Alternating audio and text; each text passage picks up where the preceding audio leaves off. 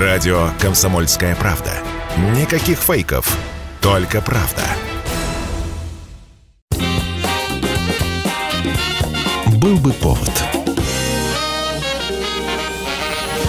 Здравствуйте, я Михаил Антонов, и эта программа «Был бы повод» 13 июля на календаре и рассказ о событиях, которые происходили в разные годы, но именно в этот день вы услышите в сегодняшней программе. Год 1830. В Российской империи Николай I утверждает положение о ремесленном учебном заведении.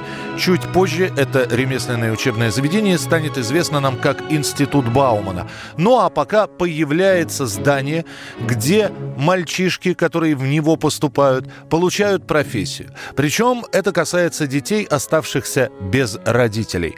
Николай же, по сути, продолжил дело своей матери, которая и была инициатором создания подобных учебных заведений. Что делает Николай I? Он повелевает отремонтировать Слободской дворец и отдает его под классы, а после этого подписывает указ о наборе мальчиков на учебу. Училище на 300 воспитанников должно было готовить искусных мастеров с теоретическими, служащими к усовершенствованию ремесел и фабричных работ сведениями. Первый выпуск из этого училища состоится в 1800 1839 году. Многие воспитанники, благодаря основательной подготовке, становятся управляющими фабрик, главными механиками, конструкторами и учеными. В 1848 году в ремесленном учебном заведении открывается механическая мастерская. И со временем это заведение заслужило такую популярность и получило такую репутацию, а его выпускники оказались настолько профессионально подготовлены, что в 1868 году новый указ по повышает статус учебного заведения. «Императорское Московское техническое училище», гласил указ Александра II, есть высшее специальное учебное заведение, имеющее главной целью образовывать механиков-строителей, инженеров-механиков и инженеров-технологов.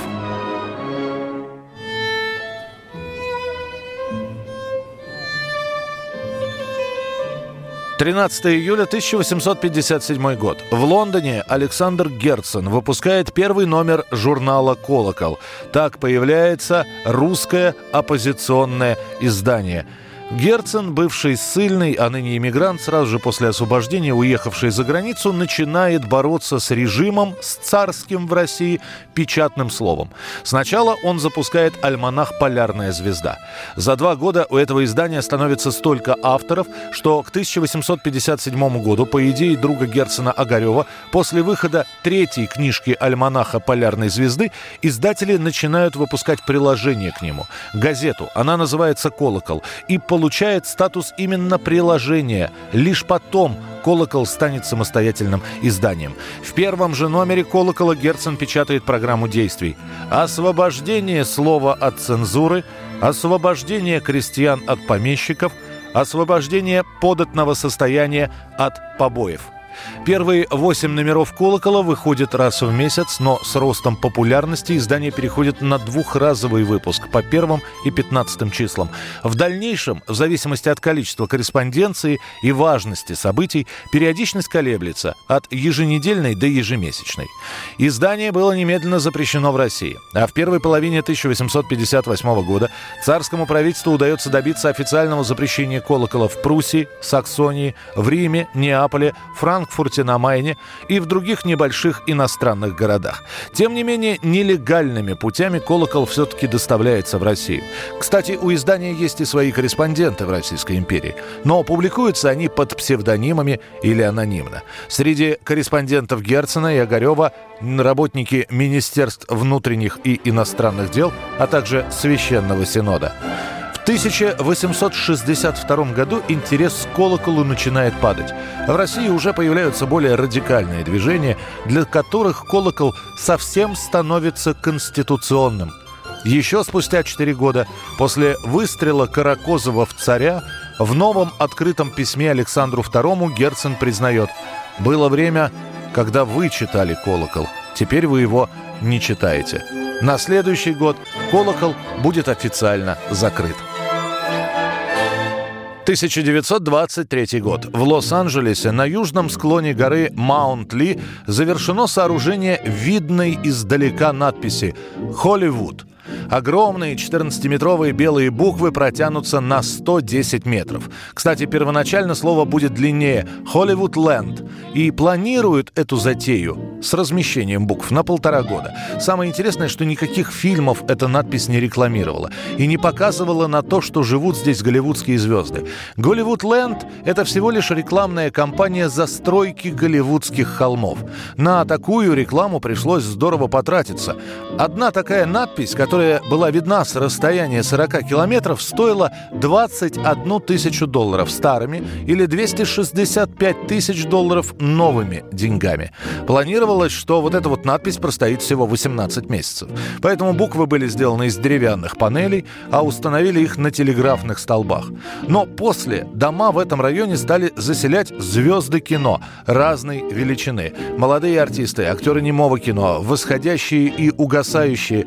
И решили Холливуд-ленд оставить. Правда, если до 1939 года еще осуществлялись ремонтные работы, то после прекращения официальной поддержки вся эта надпись стала быстро разрушаться. Буквы хоть и заменили на железные, но они очень скоро стали ржаветь, и их периодически срывало ветром.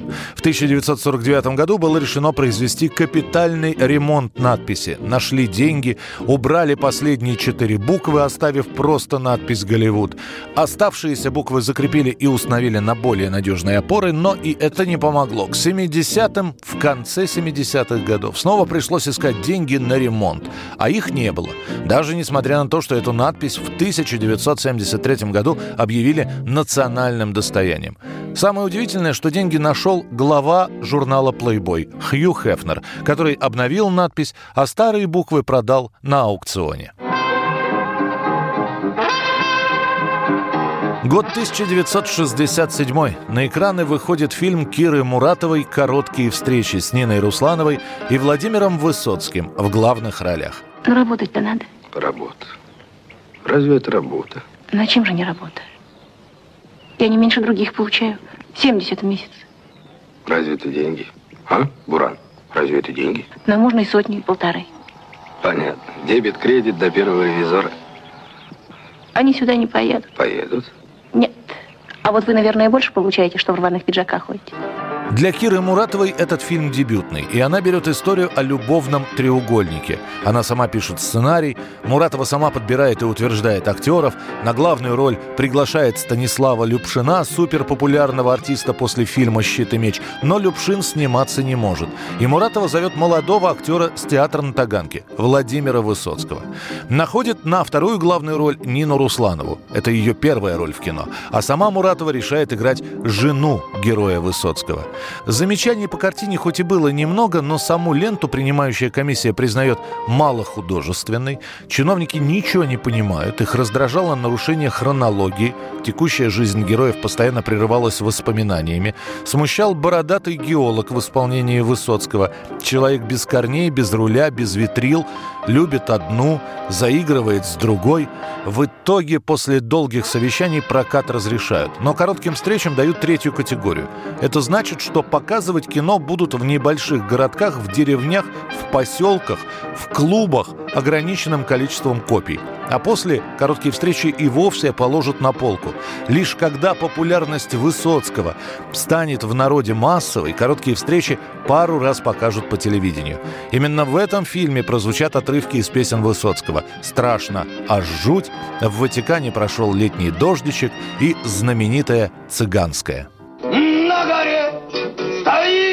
Алыха, а под горою вишня полюбил.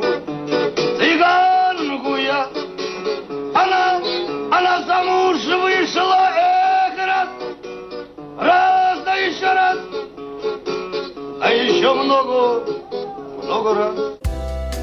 Год 1985. На соревнованиях в Париже Сергей Бубка впервые преодолевает в прыжках с шестом высоту 6 метров. Во Францию Бубка приезжает уже в статусе чемпиона. И когда Сергей с огромным запасом преодолел высоту 5,70, стадион притих. Все ожидали, что в этот день Бубка установит очередной из своих мировых рекордов.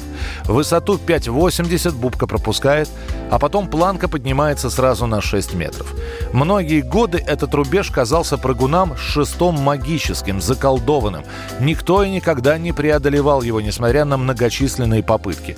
Ближе всех к нему подобрался как раз Бубка. Его мировой рекорд, действующий на 13 июля 1985 года, составлял 5 метров 94 сантиметра. Первый прыжок, и Бубка сбивает планку. У Сергея по правилам остается еще 6 минут, которых должно было хватить на последнюю попытку. И вот финальный прыжок, очередной разбег и... gone. Bubka, for the second time this season, has made history. На следующий день газеты соперничают друг с другом. У кого заголовок лучше? Бубка на шестом небе. Бубка летит над Парижем. Бубка сверхчеловек шеста. А сам Сергей в интервью смущенно говорит, что просто выполнял задачу тренера. Ну, мне спорт многому научил, конечно много дал в жизни. Ну, много дал он мне очень самостоятельности, потому что это, если так вспомнить, в 15 лет все-таки уехал от родителей. Уже здесь нужно было самому и учиться. Никто тебе здесь не подгонял. Все-таки я заканчивал 9-10 класс. Всего шестиметровый рубеж Сергей Бубка за свою спортивную карьеру преодолеет более 40 раз. Это была программа «Был бы повод» и рассказ о событиях, которые происходили в этот день, 13 июля, но в разные годы. Очередной выпуск завтра. В студии был Михаил Антонов. До встречи. «Был бы повод»